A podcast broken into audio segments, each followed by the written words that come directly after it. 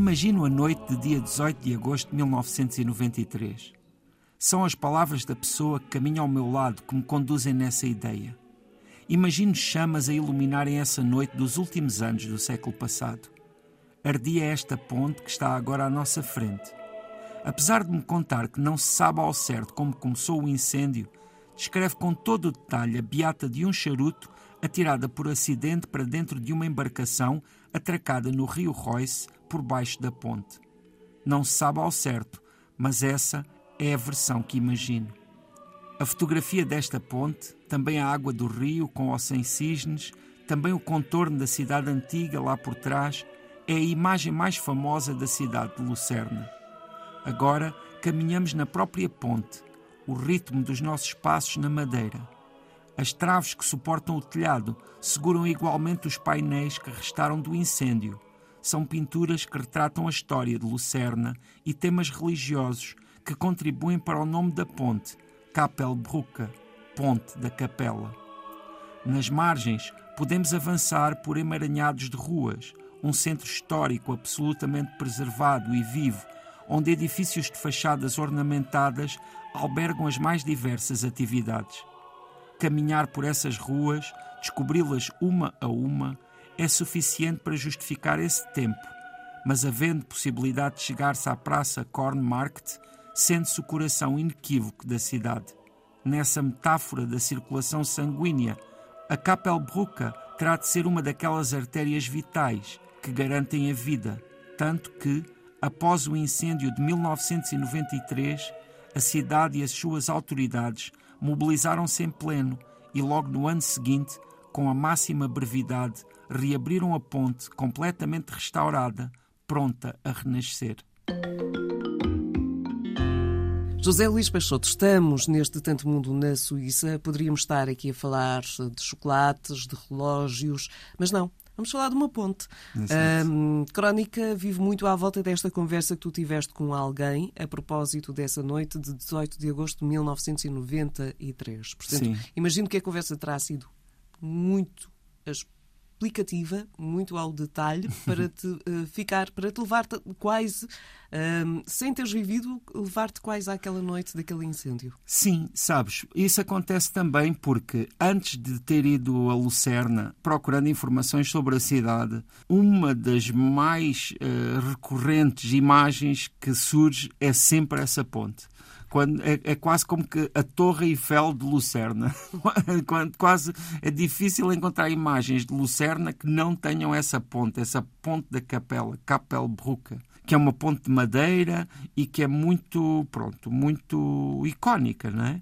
E para mim foi muito surpreendente mesmo saber, efetivamente, perante aquela ponte, que ela tinha ardido completamente nesse ano de 1993.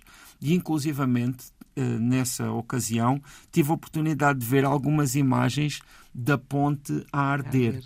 E uma das coisas que me foi realmente explicada, mais do que os detalhes efetivamente de, do incêndio, foi a importância que as pessoas de Lucerna davam à ponte e o quanto elas se sentiram feridas por esse incêndio da ponte.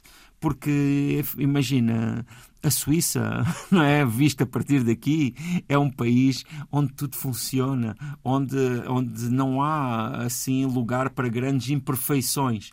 E uh, um incêndio de, um, de uma construção tão icónica, com uma história tão grande e com um simbolismo tão grande, deve ter sido realmente um grande choque para aquelas pessoas.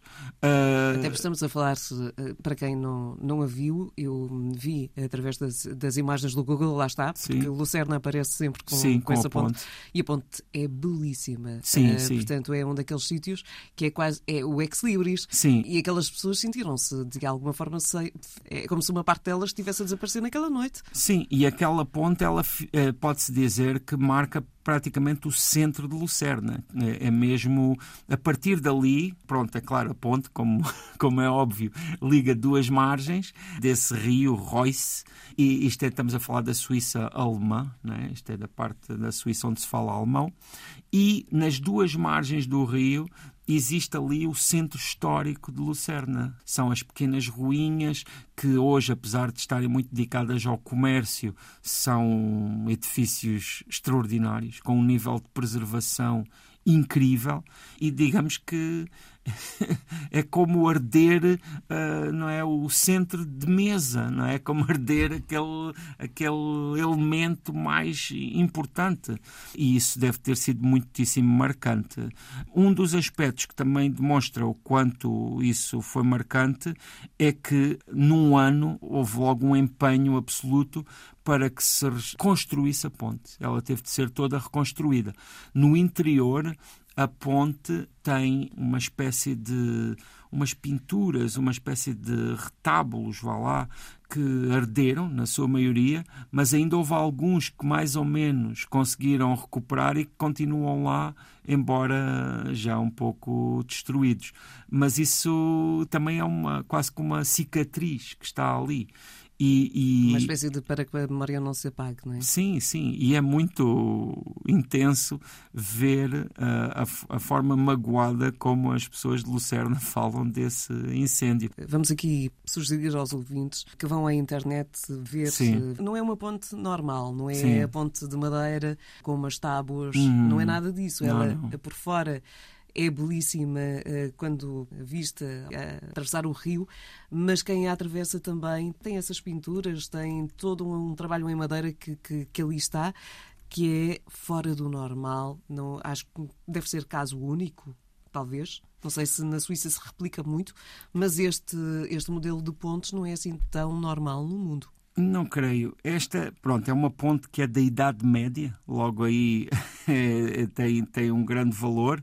Tem esses frescos que eu já, já tinha falado e que contavam a história da cidade e também a vida de São Maurício, que é o santo padroeiro da Suíça.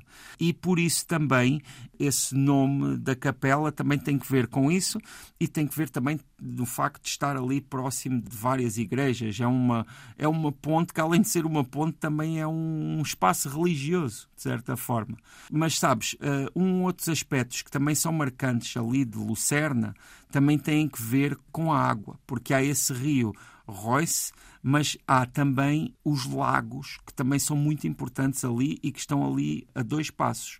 Há o lago que chamam esse lago, agora não me lembro do nome, mas ainda me vou lembrar, não, não me vamos embora daqui se eu me lembrar desse nome, que é um, é um lago que é muito interessante e eu tive a oportunidade de fazer esse passeio, que é ir através do lago e chegar ao Monte Pilatos, porque a partir de Lucerna consegue-se chegar a alguns desses montes icónicos da Suíça, que no inverno o lago chama-se Lago Lucerna vê lá. Por isso é que eu não me lembrava.